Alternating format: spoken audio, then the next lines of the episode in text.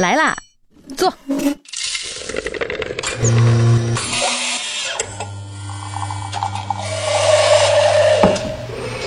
您的半拿铁，请慢用。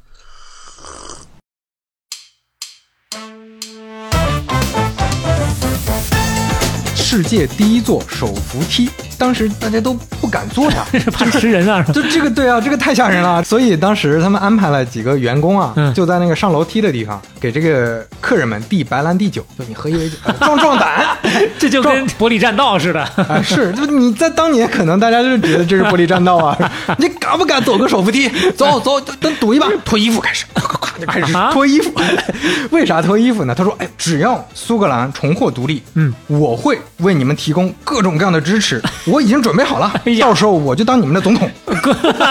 快点公投吧！真是，哎呦，太能扯了。哎就是这么一人。嗯，当时菲利普亲王提到了说，我们有各种各样的甜点、前菜，各种各样的品类，也不一定非得都一样。我我们俩越来越卷。四蜜饯、四冷荤、三个甜文、四点心，这样你要当那个董事长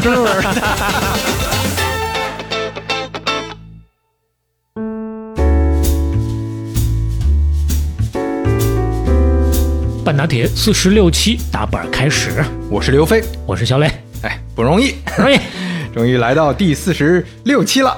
今天我也挺期待啊！讲完前面那个系列之后呢，今天还是互联网史话的内容。今天不是了啊，不是了是吧今？天不是了，因为咱们聊完一个大餐之后，就是跟吃饭一样嘛，中间加点佐料，对，吃点甜品啊，吃点小餐。消化消化，缓一缓。对，所以今天这一期呢，也算是一个呃，也不成系列的一个小品的故事，可以所大家也不要期待太高，大概这个找补一下。现在我们俩开始都是先托付，是吧？哎呦，我天哪，真害怕害怕，害怕。害怕那今天从什么开始呢？今天从四大文明古国开始讲起，嚯四大文明古国，咱们讲埃及。啊，埃及其实我之前小时候就一直疑惑，那个时候也没地儿查资料去，就觉得说，哎呀，这个文明古国为什么只有中国能就是延延续到现在哎，而且它确实文化包括民族啊、等等，一直是有一个传承的。嗯那对于这些呃古巴比伦啊、古印度啊、古埃及来说，他们怎么回事儿？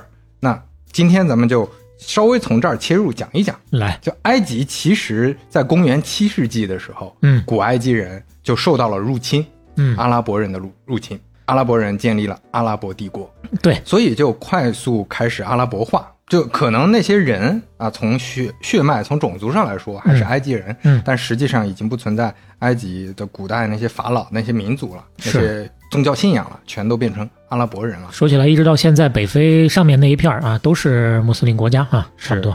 所以一直到十二世纪改造差不多了，同化差不多了，那边完全都基本上皈依伊斯兰教了。嗯啊，这数千年的古埃及文明已经没有了，甚至说，就后面很长一段时间啊，当地人都不知道那些金字塔是什么意思，那些神像是什么意思啊。那个直到后来那个考古学家、历史学家啊去发掘出来，才知道那些事儿了。我不知道你今天后面会不会说啊？嗯有号称俄罗斯的这个纪录片团队揭示啊，说这个金字塔是十九世纪伪造的，呃，这这 看来不会说啊，嗯不会说，这这我也我都没听，我就第一次听说。说这这完全是一个大骗局，就是为了当时要吸引游客啊，所以说从零开始造的。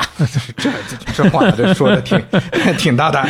嗯那埃及呢，在十八世纪末的时候，哎，来了一位也是军事家吧，拿破仑啊，嗯拿破仑把埃及给占领了。到了十九世纪末，一八八二年，其实跟中国当时面临的故事非常像，英国的军队开过来了，嗯英国军队占领了。在一九一四年，埃及正式成为英国的保护国。嗯那呢，相当于就是英帝国啊，它殖民的时候的各种各样的这这个国家里面的其中一个了。一九二二年，埃及独立，但是英国保留了埃及的国防、外交还有民族相关的一些治理的权利。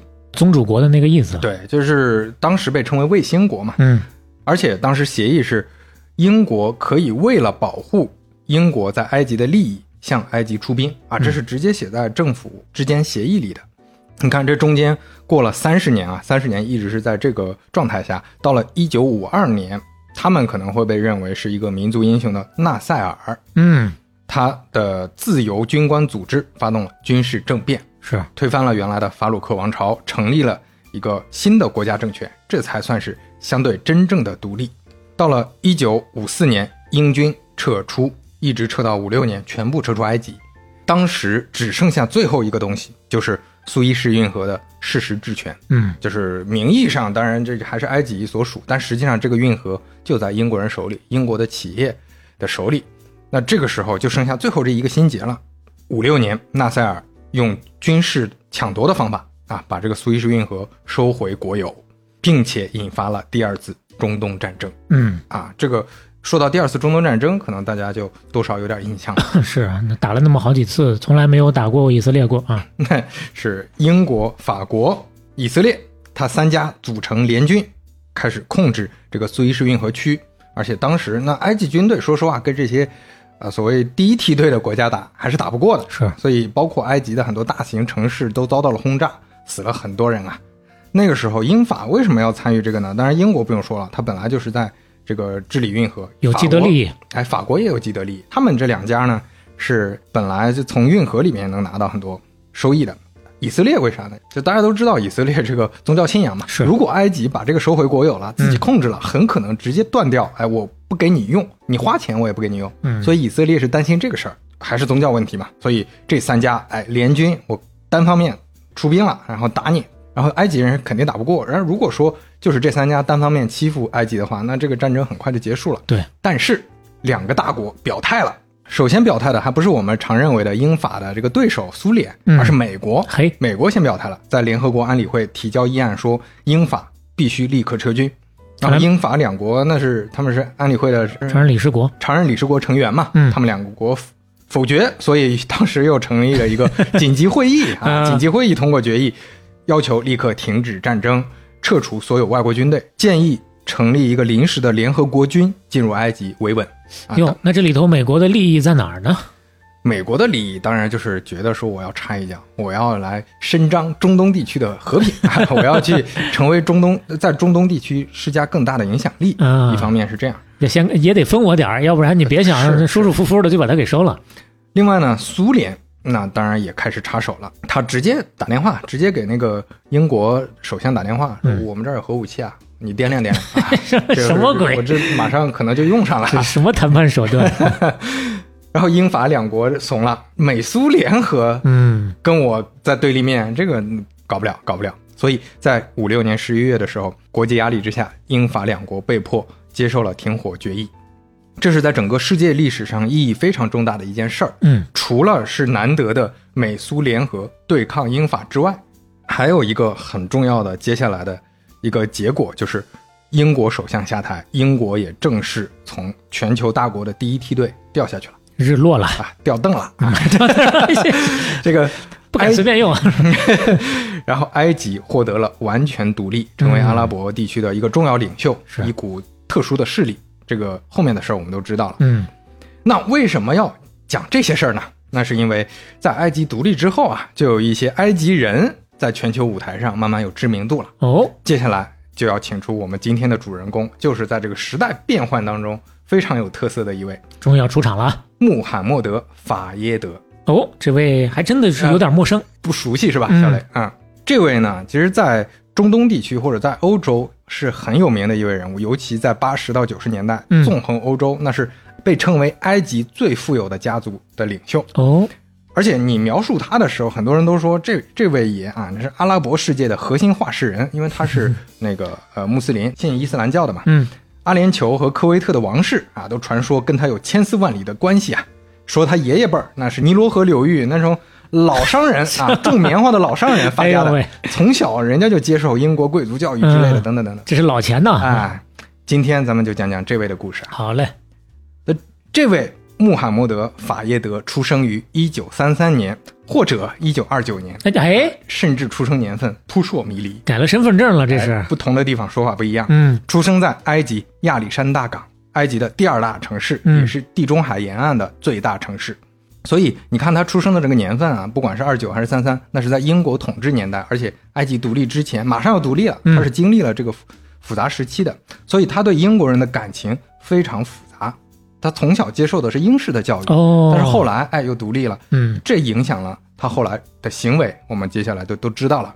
那说到他的真正的发家史啊，相对真实的证据跟前面的传说 差别那是非常大的。哎呦，看来没有什么老钱啊。哎，是为什么差别这么大呢？后边大家就 get 到了，为什么这个江湖传说这么复杂？说到这儿，可能还确实给自己编了一点天将降大任于斯人的故事。哎嗯，是他真实的家庭呢，父亲是小学老师，嗯家境是非常普通的，而且家里有五个兄弟姐妹嚯，啊，其实是不好养活的。小时候呢，就开始做各种营生，没受过什么正儿八经的教育，就是推着手推车去卖可口可乐，啊，有一阵子卖缝纫机，嗯然后就做这种这是叫什么地摊商人啦，或者说做一些销售，嗯，地推销售。当时一个月赚多少钱？十埃及镑，哟，什么概念？差不多两块钱人民币。哦啊，，非常贫苦的一个人家。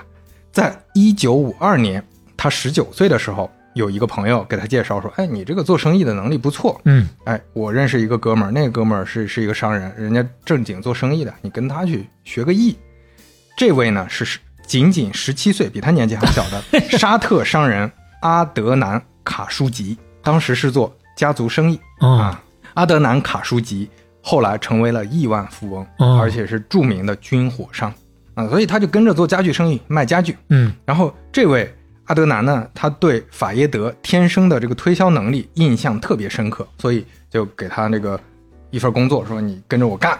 而且他很快就给公司赚了大钱了。嚯，在一九五四年，他安排了自己的妹妹萨米拉跟他结婚，哎，这就变成了要一家人联姻了啊哎，次年就生下了一个小孩儿，也就是法耶德的第一个儿子多迪。嗯那在阿德南的这个贷款之下，包括各种支持之下吧，法伊德就开始搞他那一套了，从这儿就开始发家了。先去欧洲，嗯买最贵的西装，住最贵的酒店，嗯租最贵的司机，开最贵的车劳斯莱斯，先把虎皮扯起来。嗯，人靠衣装嘛。你看他年纪这么小，又开始搞这些东西，很快就变成花花公子了。两年之后，就在各种外遇之中结束了自己的婚姻，哎呦，而且获得了这个多迪的监护权。嗯这个在当时埃及就是惯例，就是一般就是直接分给爸爸了。所以法耶德自己是全球到处去转，去搞自己的事业，到处扯虎皮。嗯那多迪小的时候基本上是跟自己的叔叔一块长大的。哦，那法耶德自己到底是以什么起家的呢？是在五六年苏伊士运河危机之后，法耶德以很低的一个价格买到了一个犹太商人手中的一个航运公司。嗯啊，那个时候那些商人都是着急要出手的呀。这个时候国际混乱，他现在背后这个 上家或者说政府不一定能保护好他。嗯我先把这个公司便宜卖掉，从这个开始发家。从这开始，他就开始继续扯虎皮了。到七十年代初期的时候，先给自己改个名儿，不叫穆罕默德·法耶德，而叫穆罕默德·阿尔·法耶德。阿尔就是那个 A L，就是怎么着？是加了一个贵族的中缀吗？这个一般加这个阿尔啊，加这个 A L 是阿拉伯地区这些贵族常用的一个中间名啊，果然啊。这个，所以所以他就是硬加的，啊就没有任何理由，没有任何关系，没有任何解释就加了。就反正别人听的时候就心里有，哎呦，这个人好像不一般，就像跑到德国要给自己加一个冯啊。是这意思。那这个当时就有一个杂志很不留情，就说那这个人是个骗子法老，嗯就是自称就感觉像是个法老贵族，这就是真正的那个蝙蝠插鸡毛啊，装鸟。是这件事儿基本上就能体现出来它的特色，扯虎皮的特色嗯，啊！不得不说，我的感觉，它就简直就是埃及小张海，从这儿开始啊。我们已经 Q 到张海太多次了。是，就大家不熟悉的可以回去听一下健力宝的故事。对，那个穆罕默德·法伊德呢，他还有一个名字叫木木啊，木木是一哎个呀这么可爱。朋友们给他的昵称啊啊，所以接下来我们为了方便也叫木木。哎，这个好，这个好，嗯。一九六四年，木木认识了海地领导人杜瓦利埃，跟他建立了一个非常好的关系。两个人他就天天天天跟他吹牛逼，说我啊，我以前科威特的酋长，说我这你这边我跟你一块儿，我们做原油生意，嗯。啊，搞炼油厂。哎呦喂，哎，在那儿折腾折腾折腾了六个月之后，他派来的人啊，嗯。验证了一下，说当地他们采到的这个原油的样本，嗯。证明是劣质的蜂蜜。什么？就是说这个，这就是这也太不靠谱了。哪儿弄那么多蜂蜜去？木木立马就终止了这个跟海蒂的合作。嗯但是他这个终止呢，可能就是也不留情面，之前的很多承诺呢，一点儿都没兑现。嗯所以后来这个杜瓦利啊，还命令他的敢死队 去追杀他，哎呦喂就杀他呀，就是无论死活啊、嗯 l i v e or dead，都给我带回来。这是应该也成恨呐。在那个年代，他还真的是在各国政要里面都非常有影响力，包括他成为了文莱苏丹，当时全球最富有的领导人之一，嗯给他当顾问。嚯啊，这个文莱苏丹嗯不简单，他是文莱政教合一的领袖，嗯标准的那行政权、立法权、司法权三权合一。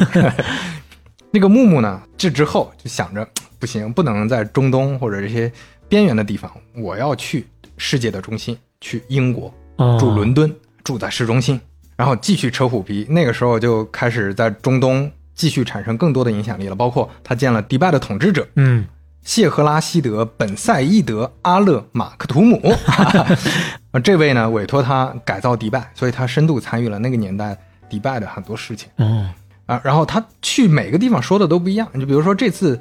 谈判呢？这次沟通呢？他就说我是埃及的王室成员，嗯我以前是祖上那是 富贵过的，都是说这种东西。哎，然后很快就在迪拜也有了名气，嗯啊包括在迪拜建设，拿了很多资金去建设港口和各种各样的基础设施，并且成为了欧洲和迪拜之间的一个中间人，重要的中间人。就我帮你介绍啊，那个欧洲的英国、法国这些承包商帮你做这些事拉皮情，条的啊。哎，赚佣金。嗯然后那你看他就熟了嘛，所以就也参与一些房地产比较大的一些项目，比如说英国公司 Costain Group，他成为这家公司百分之三十股份的股东。嚯这家公司最著名的项目是修了英吉利海峡隧道、哦啊，这也是个大项目了。嗯然后也投了好几家欧洲的各种各样的房地产业务。那说说到这儿呢，感觉上好像还主要是扯虎皮，靠这个背后的这些名气去搞一些中东或者什么这搞点资源。啊，对，现在不行，咱们还是得来欧洲搞事情。我觉得这个可能就跟他从小的认知有关系了，啊就是欧洲的贵族，他认为是世界文化的领导者，嗯我要跟欧洲更近一点，必须跟他们靠近一点。教育的关系，哎，老是中东这些土老板肯定不行，没文化，自己还看不上 啊。到了七二年，木木买下了在一个苏格兰北部的庄园嗯啊，这个庄园最开始的建筑面积只有十二英亩，木木把这个庄园改造成了六万五千英亩，巨大的庄园，怎么着？是不断的往外占人家的地啊？是怎么着？在买是吧？地应该本来就有啊啊，他就是在上面造房子，啊把这个庄园改得越来越豪华，这是玩文明的，这是。投了两千多万的英镑，在那个年代还是很值钱的。嗯啊，修复了一个十四世纪的粉红色的一个城堡，啊，那个地方就相当于是一个民宿了，只不过就是一个 超豪华民宿啊。那个地方叫高地，所以嗯高地旅游局还在零二年授予它“高地自由”称号，就是你在高地自由了。哎呦喂，而且啊，你你看这个时候他在营销的方面也是扯虎皮的套路，比如说这庄园，这不是普通的庄园，我告诉你，最早的苏格兰人是哪儿来的？埃及来的呀，从埃及避难来的呀，苏格兰人就是埃及人的后代呀。哎呦，啊，甚至在后来，这个木木还跟苏格兰这些高层，嗯，达成了很好的这个信任关系，而且跟这些苏格兰人说啊，说你们是时候醒过来了，嗯脱离英国人，脱离他们可怕的政客，只要苏格兰重获独立，嗯，我会。为你们提供各种各样的支持，我已经准备好了哎，到时候我就当你们的总统。快点公投吧！真是，哎呦，太能扯了。哎就是这么一这么一人。嗯到了七九年，他又做了一件大事儿，花了三千多万美元买下了法国巴黎的丽兹酒店。嚯，哎，这个丽兹酒店不得了，它始建于一七零五年，非常早了。最早是法国议事会顾问的私人府邸嗯啊。换了几手之后，闲鱼上卖了几次之后啊，这个这个建筑最后被凯撒利兹啊，这是个人名，嗯。买下来改造成了一家豪华酒店，嗯而且是世界上第一家豪华酒店。哦，按照豪华标准来的。哎，在从这个一八九八年开始啊，利兹酒店那接下来就是名流聚会的场所，嗯。名流络绎不绝，包括诗人、作家、电影制作人让·古克多，嗯。包括时装设计师香奈儿包括美国著名作家海明威嗯那都是去他们酒店住的。有头有脸的。一九零二年，世界上第一间浴室就安装在这个酒店里。是这么个说法，专门洗澡的地方啊。啊，这就是以前没有浴室这概念。以前都是弄个盆儿露天洗。利兹当时还跟奠定了现代法国美食的烹饪专家奥古斯特·埃科菲耶合作，让这个利兹酒店的这个美食啊，也嗯变成了世界顶级的这个代名词。哟，这是法餐的发源地了。是，那这个建筑在一九三零年被列为历史古迹。嗯，包括丽兹酒店，其实一直是豪华酒店的开创者，它是全球最早用上电的酒店呀和最早用上电话的酒店。厉害啊，厉害啊！嗯，那在一九五三年的时候，创始人的儿子查尔斯·利兹，他成为了丽兹酒店的总裁。他去世之后，他的继承人在一九七九年把酒店出售了，出售给了木木嗯，啊。所以木木把这个豪华酒店拿下了。哎，你看这就离欧洲的贵族名流更近太多了啊而且的，我怀疑他的真实目的也不是为了赚钱，啊！就是为了当老板，跟这些名流啊，就是为了社交、啊方便一些这更好扯虎皮了嘛？开个夜总会嘛，这对吧？对，就到时候去任何地方做生意，就啊，我认识谁谁，哎，我认识谁，这不就他之前做生意的套路？好套路 嗯！另外啊，在一九八四年，他盯上了另一个比丽兹酒店还要重要的资产，嗯，叫 House of Fraser 费雷泽之家。这个费雷泽之家是什么呢？它是一家大型集团，在一八四九年就在苏格兰成立了。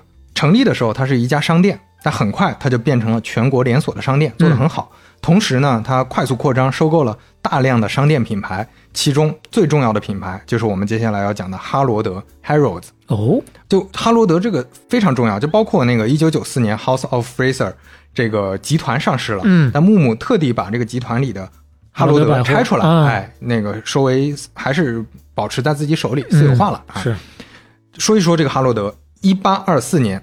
年仅二十五岁的查尔斯·亨利·哈罗德开始卖杂货了，就开了一个小门店、嗯小门头。一八三四年，在伦敦东区，他正式开了第一家的哈罗德的店，主要是卖茶、茶和其他的各种杂货。哦，英国人还真的就是哎相当早的时间，是对，一八四九年啊，那个时候因为城市中心脏乱差呀，那个时候估计这个街道治理都做的还是很差的，嗯。所以他把握了当时五一年万国工业博览会的机会，就在那骑士桥附近，就跟那个地方比较近，嗯。租下了一个小商店，这个成为了后来哈罗德这个总店的所在的位置。嗯，开始经营的时候只有一个房间啊，只雇了呃两个帮忙的和一个那个做销售的，哎，草台班子，但很快慢慢的开始卖各种各样的东西，卖药品啊、香水啊、文具啊、水果啊、蔬菜啊，什么都卖，那是真百货啊！这哈罗德百货快速扩张，嗯然后兼并附近的建筑啊，就是它不是自己造，哎，这个我租下来，那个我租下来，就跟木木那个庄园似的。啊然后雇佣了一百位员工了，那个时候。但是好景不长，你看过了小几十年，到了一八八三年，一次意外引发了一场大火，这个大火基本上把这个百货公司烧干净了。一朝回到解放前，但是不久之后啊，新建了一个哈罗德百货，就在原址重建啊，就因为这个重建，让它的品牌形象前所未有的变好了。哟大家觉得哦，这个这个太 太坚强了，坚强啊 烈！火中永生啊！是啊，这涅槃了。凤凰涅槃，嗯，然后当时的客人有谁呢？也都是当时的全球的各种名流，嗯。奥斯卡·王尔德哟，啊，查理·卓别林、哎呦，西格蒙德·弗洛伊德，嗯，包括当时的各种明星，《乱世佳人》的主演费雯丽，《呼啸山庄》《哈姆雷特》《月亮与六便士》的主演劳伦斯、嗯奥利佛等等，全是大腕儿。包括他们最重要的业务，直接给英国王室提供服装和家居用品、哦，啊！就是你现在去那个白金汉宫，里面很多东西都是他们产的。抱着大腿呢，嗯，到了一八八九年，查尔斯·哈罗德退休了，然后哈罗德百货正式在伦敦证券交易所上市。然后这我们简单说一下，哈罗德当时还有其他的一些侧面、嗯一些影响力的地方，比如说它是作为一个豪华大酒店，它光外墙的灯泡就用了一万两千个，它不是里包括里面就只有外墙的建筑灯饰，嗯小磊可以看一下，这不是现在那种小 LED 灯是吧？它整个外貌啊非常华丽啊。现在有点司空见惯，但是你像当年啊，差不多刚有电的那会儿，哎，灯泡都是奢侈品，可能嗯，是。是是是，在一九二一年，有一个英国作家叫 A.A. 米尔恩，嗯。他从商店里啊给他儿子克里斯托弗·罗宾·米尔恩买了一个泰迪熊，他儿子特别喜欢，嗯。他就因为他本身就是一个儿童作家，啊，他就以他儿子买的这个泰迪熊为原型，嗯。创作了一个故事。嗯。这个故事就是一九二六年写出的《小熊维尼》。哦，这个小熊维尼也是根据哈罗德里买的这个熊啊写的，所以哈罗德因为这个事儿哎蹭了一点光。这个溯源还能溯到这儿，嗯。然后哈罗德呢还是零售行业的重要开拓者，嗯，百货历史上的很多第一次，比如说冬季折扣啊，这件事儿就是他首先做的，哦。有折扣这个说法了，就换季了嘛。淡季嗯打折。比如说第一台电视机就是他开始卖的，嗯。再比如说世界第一座手扶梯啊，这就是一八九八年哈罗德百货首先做出来的。高端的先进的地方，但凡有什么新玩意儿，他都得先试一把，是，嗯，然后这个手扶梯当时大家都不敢坐呀，是 怕吃人啊，就这个对啊，这个太吓人了，这往上走，嗯。所以当时他们安排了几个员工啊，嗯。就在那个上楼梯的地方给这个客人们递白兰地酒，就你喝一杯酒，呃壮 壮胆，这就跟壮壮胆再上扶现在。走那个玻璃栈道似的，啊，是，就你在当年可能大家就觉得这是玻璃栈道啊，你敢不敢走个手扶梯？走走，就你我不敢啊，就走走，咱赌一把，趴在上面就去哈乐德。哎，我觉得他那个时候都完全可以卖票，啊五毛钱走一回。嗯，小磊可以看一下当年的这个手扶梯。哟，这看起来还真就有点那个玻璃栈道的意思，搞不好啊，这这反正边儿上它是那种透明的，边上有玻璃的，是挺吓人的。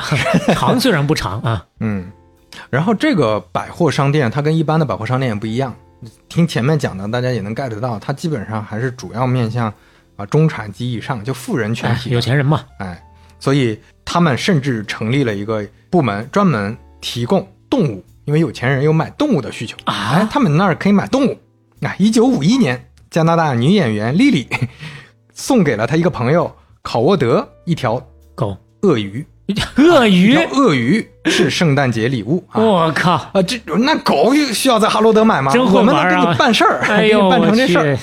一九六九年，两个澳大利亚的背包客花了二百五十英镑，嗯买了一只小狮子哎呦，啊。这头狮子后来被名为 Christian 啊。这个狮子，因为他们买去之后，在公寓里养，实在养不活，或者养的不好，太难受了，后来就真的给它放生了啊，放回野外放生了啊放放回野野外了对，这不能放到城市 大街上去了，哎呦喂，这合法不合法？真是。哎，，包括美国总统里根，嗯他特别喜欢大象。啊，后来就收到了哈罗德百货公司的一头小象，嚯，这是有一个流亡的阿尔巴尼亚王储送的礼物，就从哈罗德买的。哎呦喂，啊，咱也不知道里根养不养得起，养不起啊，也给他放生了，有没有那么大房子？哎，养在白宫里，那纳税人的钱。啊，把白宫的草坪都给他踩坏了。哎，所以说就也挺有趣的，就你可以打电话直接给哈罗德，我要个什么动物，你给我办了，他就能给你办。据说啊，还有一个英国商人在哈罗德买了什么东西呢？买了一个奥古斯塔 A 幺零九的直升机，嚯，送给妻子作为礼物。这什么都能买，这是真的是百货。对，好中介啊，需要啥都能给你联系到。是，就这么一家百货公司，木木要买，但是这个可跟丽兹酒店不一样了，嗯这个贵呀、大概花了六亿多嚯，当时的英镑买下来了，非常非常贵。那他也是真赚着钱了。对，就还是同样的，一方面是可能是商业考虑，另一方面更重要的，它能更直接的为欧洲这些贵族和名流提供服务了。嗯，它毕竟是一个英国老牌的百货商店，包括刚才聊的，其实它代表了很多英国这种早期的贵族文化的。木木之前申请过英国护照，被拒绝了。哟，所以他觉得这个事儿肯定能帮着他。哦 我要离你这文化近一点，这说到头还是为了这张脸。就是想要近一点，嗯我就想当个英国人。但是啊，在哈罗德当老板，这个木木名声不是特别好。嗯后来九七年有一个电视节目采访哈罗德的女性员工，他们就说啊，你申请在哈罗德工作，你要去做 HIV 检测和妇科检查，就是就这个就一听就很奇怪。哎呦哎，你要是被选中了，嗯，选中，哎，你就能跟木木在巴黎度一个周末。选妃呢？这哎是所谓度周末，大家也知道怎么回事啊。什么鬼就？他们就就就这么描述，就是嗯这个木木啊，经常就在商店里走来走去，走来走去，就去找那些年轻漂亮的女性去他办公室，跟他帮个忙啊。然后如果拒绝了，可能啊，他就会直接对他们的外表或者着装发出非常侮辱性的评论。在英国这样的地方还能发生这样的事儿啊？哎，所以你说不给护照，可能是 有道理的。嗯，就包括他当时就甚至会在办公室里去追逐秘书，这原词儿啊这么说的，就是这不搞得跟那个昏君一样，天天的就跟妃子、宫女的玩儿啊！还试图把钱塞进某些女同事的衬衫里哎呦喂，啊，就就把公司当夜总会了，这就是。嗯哎呀，那当然，这这样的事情非常非常的恶劣，让我想起来前段时间看的一部电影，叫做《他说》（She Said）。嗯啊，嗯，大概反映的是电影界的一个题材，有点类似这样的，有一个行业巨擘吧，利用他的行业地位，对于一些女助手啊、女秘书，甚至是女演员，行不轨之事，而且呢，多年都被通过合法和不合法的手段能够压下来，直到有记者深挖，并且呢联系到很多受害者，把它给曝光出来。那这个电影大家有兴趣的话，也可以去看一下啊，叫做哎《She Said》，他说，嗯，那我们接着聊啊，就是嗯其实关于刚才这些指控呢，很多人说确实是大概率的，但是后来这些指控或者说啊、有一些都走了法律程序，但是没有下文，嗯可能是没有留下实锤或者证据，所以不管是不是真事儿吧，当时大家普遍对木木的评价，那他留给大家的形象不太好不太好的、嗯啊。关于哈罗德后来的事儿，咱们提两点。第一点是二零一零年，木木用十五亿英镑出售哈罗德，卖给了谁呢？卖给了我们讲过的卡塔尔。卡塔尔现在控有哈罗德。卡塔尔这个故事我们在二十八期聊过了。当时有讲到，嗯。另外一点就是，二零二一年哈罗德茶室，就是他们开的一个喝下午茶的地方，正式在上海开放了。哦啊，我去搜了一下，嗯在上海的朋友，如果感兴趣的话，可以去约一个正宗的英国伦敦下午茶 啊。单人四八八，嗯双人只要八八八啊，不是八块八，不是八十八，是八八八。发发发，保你一路发发发。那现在相当于啊，你欧洲贵族服务的酒店、商店这都搞定了吧？嗯，接下来关心的是怎么能再近一点，咱们再近一点，跟这些欧洲贵族、英国贵族住，还能再近一点。对我跟他住过的地方，我搞房地产，我直接买过来。嗯欧洲最顶级的贵族，还保有血脉的，主要当然说起来都是英国王室嘛。嗯那这就要提到有一位英国国王爱德华八世，嗯这位呢是一位非常有特色的国王。一九三六年，老国王乔治五世去世之后，这位继位成为英国国王，但是在位时间没有超过一年，成为英国历史上在位时间最短的国王。嗯，因为啥呢？辞职不干了。因为爱情嗯啊！爱德华这个人呢，他有很丰富的感情史，嗯。尤其是跟有夫之妇，他也比较浪漫主义，嗯。就是为了感情，为了爱情，可以抛弃很多事情。嗯。在一九三六年的时候，他跟一个叫沃利斯·辛普森的一个美国人谈恋爱，这位呢还是他之前的情人，专门介绍的，这后来都是一个圈子的，反正。啊。这个辛普森呢，目前确实是单身，嗯。但是呢，结了两次婚呢，啊所以都叫她辛普森夫人。辛普森就是她第二位老公的姓。姓嗯那英国王室它是政教合一的呀，嗯你国王本身也是教会的领袖，离婚这件事是万万不能接受的。嗯那爱德华就跟英国内阁开始商量了，就是两边各种就跟谈谈合同一样，就是商量一下能怎么办，不让她当王后行不行？啊，她不当王后，孩子也都没有继承权，行不行？嗯我们后面再再再招个王后，你让我跟她 先结招一个什么招聘的，我我们先只结婚行不行？嗯，也不行内阁不让步。哎，那现在摆在爱德华面前只有三个选择：第一，放弃辛普森夫人；嗯第二，退位；第三，跟首相对着干。这第三听起来啊，嗯像是我们之前讲过的某些某些人物的这个做法，嗯但是其实挺挺难的，因为如果你跟首相对着干，内阁会集体辞职，嗯引起政治动荡啊，这个可不敢背啊。这个国国家停摆还行嗯。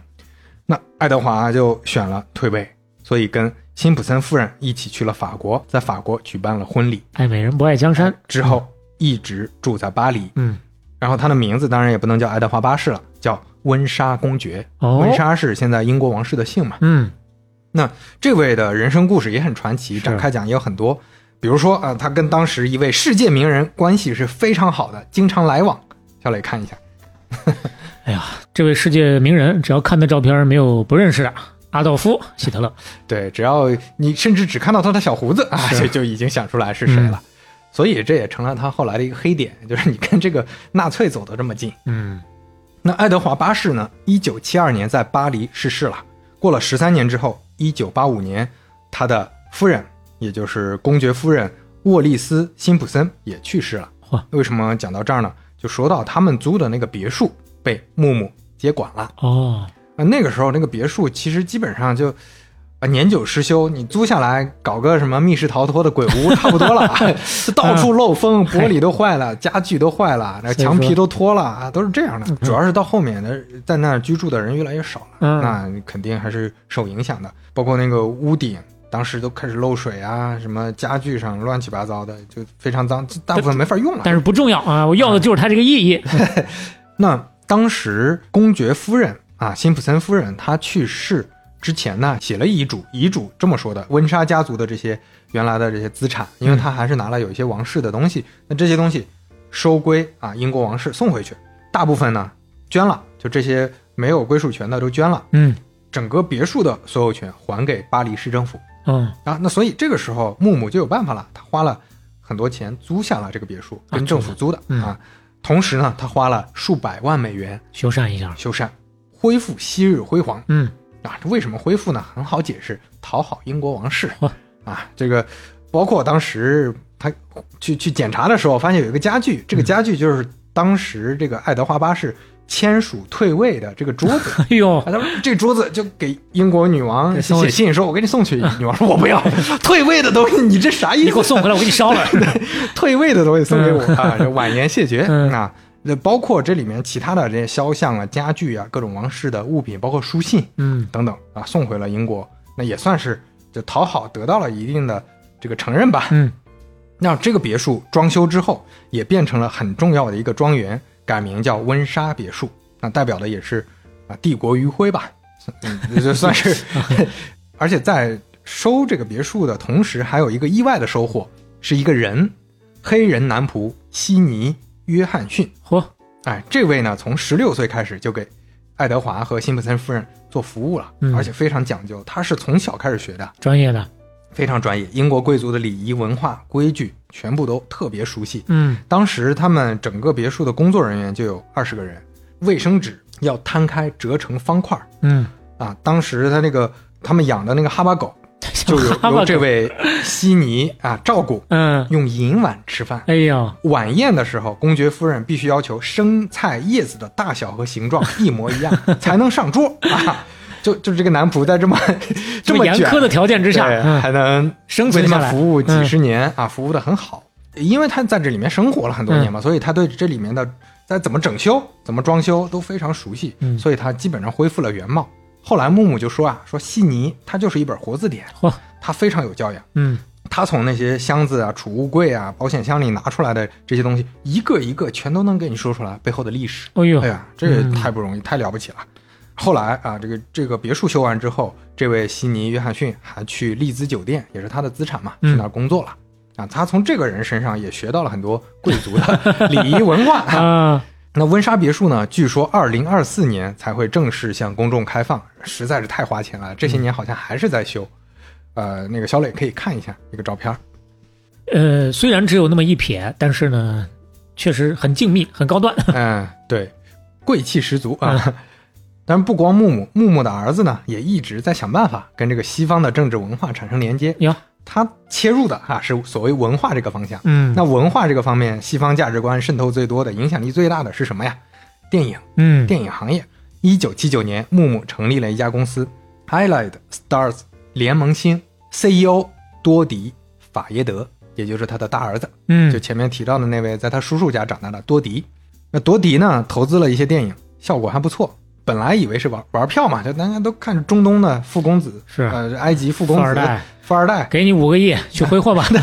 结果做的还挺出色的。哦，一九八一年，一部英国历史加体育题材的电影上映了，《烈火战车》。嗯我估计大家不是特别熟悉啊，嗯八十年代初的片子嘛，讲述的是一九二四年两个奥运会运动员，一位是基督徒，一位是犹太人，他俩的故事。这部电影横扫奥斯卡，嚯，七项提名，获得了包含最佳影片、最佳原创剧本在内的四项大奖。哟，那这导演在台上特地感谢了多迪·法耶德这个名字呀。金主啊，啊，这《烈火战车》的主题曲啊，就是今天的片尾曲了，有了。拿了奥斯卡最佳配乐的范吉利斯作曲的《烈火战车》，嗯，嗯 就叫这名儿。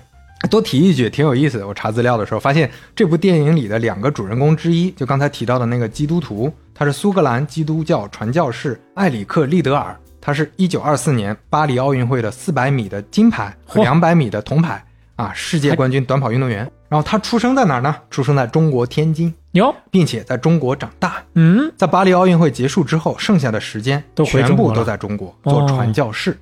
所以在有一些说法里啊，说他是第一个拿奥运冠军的中国人，但是有点牵强，有点牵强，但确实跟中国关系很紧密。哦，还有这么一段，呃，他一直就是献身传教事业。在一九四五年日本人入侵中国之后，嗯，埃里克·里德尔死于中国山东潍坊。哎呦，啊。那说回多迪了，多迪除了做电影工作，同时也在帮木木其他的一些忙，比如说他就在哈罗德负责营销相关的一些工作嗯啊，也是一个看起来还是挺能干的一个富二代。那在文化方面，除了电影，还有一个特别重要的，也是西方文化在领先的，就是体育。一九九七年，木木用三千万英镑买下了伦敦的职业足球俱乐部富勒姆。嗯，啊，这富勒姆当然大家可能不是那么熟，因为它确实是一个二线的球队。他当时买下来就跟大家说，我的目标是啥？我的目标是让富勒姆在五年内成为英超球队啊，就进英超。晋级哈，打进英超。那他这个是不是画饼呢？还真不是。富勒姆在二零一零年就进入了欧洲联盟欧洲冠军联赛的决赛，并且在一一年就获得了英超联赛第八名的辉煌战绩。厉害啊！他应该说第二年就进入英超了。嗯对，那他做过最出名的事儿，就是在他的主场克拉文球场搞了一个迈克尔·杰克逊的雕像，哈，也是 又开始扯虎皮，搞一些莫名其妙的事儿。嗯，那他呢，跟迈克尔·杰克逊确实很熟哟啊，来往那不能说很熟吧，反正有来往。嗯，九九年的时候，迈克尔·杰克逊就亲自来这个克拉文球场看过比赛，所以他把他当成一个噱头，就给他立了个像，争议非常大。但当时很多人批评他说：“你这什么什么意思嘛？在球场里立一个 这个那对啊对歌歌手的像？”那个木木就说：“啊，那一些愚蠢的粉丝啊，嗯不理解和欣赏这个哥们儿给世界的礼物，他们会下地狱。哎呦，这么不客气是哎，小磊看一下这个像，确实不咋地啊。啊，这这像蜡像的那种性质对，就是个蜡像，还啊，不我以为是个雕塑呢。嗯，然后在二零一三年，木木把这个俱乐部出售之后，接手的老板当场就给拆了，就 就不留了啊。嗯那木木呢，他你看他做了很多事情，最后还是有一个贵族梦，或者说他一定要变成这些权贵身边的人物，所以他一直跟这个英国王室套近乎。嗯，啊。比如说，他用一个什么间接的办法套近乎呢？他去找戴安娜王妃的父亲，戴安娜她还是贵族出身嘛，所以她父亲是伯爵，斯宾塞伯爵嗯。和他的继母斯宾塞伯爵夫人雷恩跟他搞好关系了，而且让让这个雷恩加入了哈罗德的董事会，啊，就给你点，啊，就相当于拿钱点小恩惠啊。买买这个关系，嗯。而且花了很长时间，终于啊，通过哈罗德对皇家温莎马展的赞助。一说皇家温莎马展，大家就知道这就是英国王室自己的一个马展，嗯，提供了赞助，所以啊，就赞助商是有机会能跟英国王室排排坐的。哦哎，英国女王旁边的位置是赞助商的位置，哎，可以拍照了。哎呀，终于坐上了，坐上这个位置了。嗯这个时候，木木终于能跟顶级的贵族啊，伊丽莎白女王和菲利普亲王嗯两口子接触了。嗯后来，在这个现场的一个助手啊，回忆起九三年发生的一个事儿啊，就你就能知道这个木木当时跟他们呃沟通的一个状态。当时菲利普亲王提到了说他有关节炎，不舒服难受。木木表现的特别兴奋，我给你按一按。脱衣服开始，就开始啊脱衣服。为啥脱衣服呢？他说：“哎，我我买了一个英国高端品牌，嗯。这个品牌的制造商专门制造了这种对关节僵硬的人来说是有好处的啊，嗯。这么一个一个领带，哎呦啊一个这么这么一个衬衫的搭扣啊，嗯我给你展示一下，咵 脱衣服。”哇，这这这当时女王 和这个菲利普亲王看着就愣了，懵了。这这我怎怎么对付啊？这个人啊，所以说你看这这个人感觉就确实就都到这个位置了，这身身上这个痞子气嗯还是存在的，就看起来不是像那么没有那么优雅有教教养的人。对嗯，，学了半天也没学明白。那你看现在都已经坐到这个位置了，跟英国女王菲利普亲王嗯说上话了啊都能说上话了，那还能不能再亲密一哎，点？这再亲再跟，英国王室亲密一点，那就只能联姻了。跟英国王室谈恋爱。哎呀，谈个恋爱吧。当然，现在的肯定没戏，他们不能跟现英国王室成员谈恋爱，他得跟啊退出的人，对，因为他们是阿拉伯人，哦信仰不同，伊斯兰教这个是不严禁的，不大可能的。嗯跟谁谈呢？跟戴安娜王妃谈。戴安娜王妃大家都知道啊，是全球老百姓特别喜欢的一个英国王室成员，嗯，而且她是因为在英国王室里过得非常非常不幸福，嗯她跟老公查尔斯王子关系特别差是啊。他们关系差，一方面他们年龄差距很大，十二岁差，嗯另一方面查尔斯王子呢跟他大老爷爱德华八世 一样，喜欢有夫之妇，嗯叫卡米拉。是啊，他们的事儿，大家所以就睁一只眼闭一只眼，嗯也就这样了。那戴安娜王妃后来实在受不了，所以在一九九五年 BBC 的一次公开采访中表示，查尔斯绿了我啊，这件事儿就实锤了。所以第二年，戴安娜王妃也离婚了，嗯十五年的婚姻结束了。顺便一提啊，这个零五年，查尔斯王子正式跟离婚之后的卡米拉结婚了，就跟他的情妇结婚了。嗯而且在二二年伊丽莎白女王逝世之后，查尔斯王子还结束了他整整七十年的王储，七十年王储啊，就是全世界都全世界君主，可能就是他时间最久了，在七十三岁的时候，他从三岁开始当王储，七十三哎正式继位了，而且继位的时候，卡米拉成为王后，王后，啊而且这个是伊丽莎白女王去世之前同意的。嗯你不得不说，爱德华八世那真的是走在街上摔个跤，想骂街呀、那凭什么当时我不行，他就行呢？你们这个还能、哎呀，这么高双标，时代在？进步呀，哎呀，这进步的、嗯这没赶上好时候。那这是说的有点远啊。就说戴安娜王妃离婚了嘛，那现在变成戴安娜平民了。嗯，那她在离婚之后有很多好朋友，也有很多恋情，也还是活跃在这些名流之间的。是。那很容易这个时候就碰到多迪了，还包括上期我们说理查德·布兰森也是跟戴安娜王妃关系还不错，是，就是这个社会名流，包括你看提供社会名流住宿的丽兹酒店啊，嗯给他们购物服务的这个哈罗德百货，这都是资产，所以多迪很容易就接触到了。哎，两个人正式在一块儿了。嗯，他们没事儿就去丽兹酒店住一住，温莎别墅逛一逛，哎哈罗德买个东西。都是咱家的资产，随便拿。接下来的事儿，估计大多数听友都知道了。是，九七年八月三十一日啊，当天比较晚的时候，戴安娜和多迪在丽兹酒店用餐。用餐的时候，他们发现有狗仔队啊，嗯当时在在拍他们，好像呢取消餐厅的预定，就准备跑到多迪在凯旋门附近有一个公寓，嗯在那儿过夜。当时他们特地派了一个人，先开着他们原来用的那个车出去引开狗仔队，嗯，然后带着他的司机保罗，他们仨人乘坐奔驰从酒店后边离开。三十六计，声东击西。呃，五分钟后，汽车在隧道出了车祸，嗯，保罗和多迪，就他们的司机和多迪法耶德当场死亡。戴安娜后来在送往医院之后去世。嗯嗯，戴安娜在九月六号的葬礼有三千多万英国人观看嗯，啊，那大家都在关注的一个事儿。那这个事儿对木木的打击可太大了，太大了，自己的大儿子还这么年轻有为，那搭上了。对啊，投过电影，然后马上就要继承家业的，嗯，那接下来他直接指责说，这就是菲利普亲王干的呀！嗯，就是阴谋啊，菲利普亲王直接下令让英国军情六处 派人去杀的呀！嗯啊，而且当时我就我跟菲利普亲王他们，我我跟他推销过我的衬衫的，我的熟。他他说过，他说过不会让穆斯林加入王室的。嗯那我的戴安娜王妃虽然已经出来了，嗯但是万一他俩在一块儿了，那对英国王室来说是个侮辱，嗯他们就干掉他，干掉他，肯定是这样他。的这个逻辑链就推出来了。哎呀，这个接下来整整十一年啊，他就找一各种法律途径，啊花了好多钱去想办法证明说这就是暗杀死的。嗯戴安娜和多迪是无辜的受害者，innocent victims，嗯而且这个 innocent victims 变成了他的一个重要的一个口号，slogan，slogan 嗯啊，这个 slogan 就被他刻在了哈罗德百货的进门大厅里。哇，这个 slogan 上面就是一尊铜的雕像，上面画着两个人啊，多迪和戴安娜。哇，这是巨大的怨念呀！小磊看一下，两个人一起拖着一个和平呃老鹰是吧？鹰。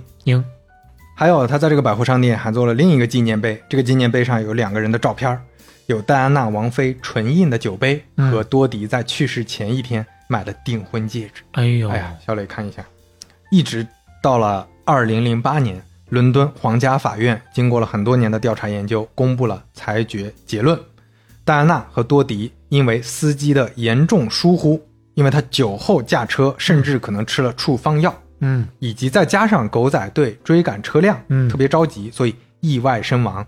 在场的乘客全都没有系安全带嗯啊，所以这被定为一起意外。那这个调查结束之后，木木才彻底放弃了抗争啊，这是官方有结论了嘛？而且他表示说，为了王子嘛，王子这毕竟是王子的妈妈嘛，就为了威廉王子和哈利王子，我就接受这个结论了。然后他含泪补充：“我要把剩下的留给上帝来报复。哎呦，嗯”啊，嘴上这么说啊，还是憋着一股子气。二零一一年，他们不是有电影公司吗？嗯也拍了个纪录片，就跟你之前那个讲布兰森啊，我打嘴炮的时候，我还要要揭露英航的丑闻。哎，就是这这个电影叫《非法谋杀》。嗯，谋杀没有纪录片啊、嗯上映了，戛纳电影节首映、嗯啊，但是后来确实没有在英国和美国公映，禁掉了。太难了，太难太难上映了，大家可以理解啊。我去看豆瓣的一句话介绍，还挺有意思的。这句话这么写的：非法谋杀那，当然它的原原名是非法杀人啊，就是谋杀是一种翻译，主要从阴谋论的角度 描述了英国戴安娜王妃遭遇车祸致死的事件经过。中间有一张戴安娜车祸后在车内垂死的黑白近景照哎啊，因此在英国引起极大争议，并被禁止公映。嗯啊，就是它不光是这个观点有问题，这这这里这里面泄露的这些也有点不太好公说。怎么说呢？总得找个理由吧。嗯，如果从这个角度讲的话，是，所以其实今天大概的故事就这么多了、嗯。啊，就大大家就会好奇，就感觉挺碎片的，跟之前的听的商人的故事不太一样。嗯。这很大原因就是因为关于他的公开的实锤的信息非常少，嗯，大部分都是这些只言片语的零碎的，而且很多各种小道消息拼，对，包括很多其实公开的，我们看到很华丽的一些履历背景，大概率也都是他编的。嗯，但扯虎皮的东西实在太多了，你看连年龄都搞不清楚。但是呢，我们从这个侧面嗯也能大概看出来这是一个什么样的人，他大概是一个有什么样的人生，嗯然后他为什么做这些事情，嗯，也是一个挺有意思的故事了。哎，这个多少有点像咱们前面说到的这个布兰森啊，在很多方面呢，确实都是敢想、敢干、敢闯。只不过呢，呃要是从目前传出来的这些信息来评价的话，人品上可能多少有那么一点点的差别啊。是。那根据福布斯最新的数据，它的资产大概在二十亿美金左右，不算特别多吧？就在富豪里面，可能全球还是排不太上的。嗯埃及里可能排得上啊。嗯那木木的故事，我觉得他是真的挺值得拍一个电影的，非常有意思。你看他这一生啊，从贫民窟长大，从英国人治理的埃及长大，那是从零开始，确实是从零开始，和嗯很多商人不太一样，成为了中东很有地位的一个商人，然后就想跟着欧洲的贵族凑近点儿，结果凑近的结果是，人家都不怎么待见他，而且。就很多人评价嘛，说估计他儿子跟戴安娜王妃这个恋爱也是他一手操办的，嗯，就是想要再贴得近一点嘛。结果你看引火烧身了嗯，但是说这这确实是一起意外，是一个悲剧。但是这个悲剧啊，确实也挺令人感慨的。然后他成为商人的这个过程呢，又扯虎皮搞包装，空手套白狼啊，也可以说是运气比较好啊，没有像之前张海一样能 真的有一些实锤让他锒铛入狱。翻车啊！哎，别人类似的事情可能走不到这一步。像咱们前面也说过，呃有些我们身边的人说起来，你总觉得他早晚得进去啊。你像类似这样的，他他就没进去，他就能成，是吧？是，然后就说到他扯虎皮，其实，在英国贸易和工业部还特地发过一篇长达七百五十二页的报告，嗯这里面的总结就是，法耶德先生和他的兄弟们一再向我们谎报他们的家庭背景、早年的商业生活和财富。啊，嗯，官方还给他盖了一个假戳。是我这儿有一张跟伊丽莎白女王的合影，这个合影如今再看，那真的就非常感慨了。嚯啊，小磊看一下，看跟你想象的木木是不是一个形象？跟我想的还真不太一样，比我想的要儒雅、思想优雅很多。是是是。嗯那我看到有一段评价对他整个人生的总结非常好，作为结尾。嗯对于他的很多敌人来说，法耶德是一个机会主义者，他的成功建立在欺骗、不诚实和彻头彻尾的盗窃之上。嗯，他会无情地报复那些背叛他的人。在后来的生活中，他也被性骚扰的指控所困扰，他否认了所有指控，也没有任何指控得到证实。对他的朋友来说，他是一个非常慷慨和忠诚的人，具有调皮的幽默感和对家人的绝对忠诚。嚯啊，就是一个很复杂的人物吧。比我特别分明的一个人呢，感觉，嗯，性格鲜明。最后提一句啊，做这一期故事的启发是啥呢？因为嗯最近我在看一部美剧啊，叫《王冠》哟，啊，在《王冠》的第五季的第三集嗯，就讲的是木木的故事，嗯。而且这一集的集名就叫木木。啊，啊挺推荐大家看一看。嗯。而且王冠在拍这一集的时候很有特点，你可以完全没有上下文的去看，完全不认识这里面的人物去看，单挑出来也没没问题啊。，对，它就是一部，你可以把它当成一个迷你电影，嗯一个小时的时间就能看完木木的一生。是现在呢有很多剧啊，大家各种各样的看评价都会觉得不错。王冠这个给我印象最深的就是陈丹青先生啊，曾经明确的表示过自己看得如痴如醉啊，特别喜欢啊，并且呢评价也很高。我个人还是比较喜欢陈丹青先生的，所以说呢，但是就是你没看过啊，我没看过。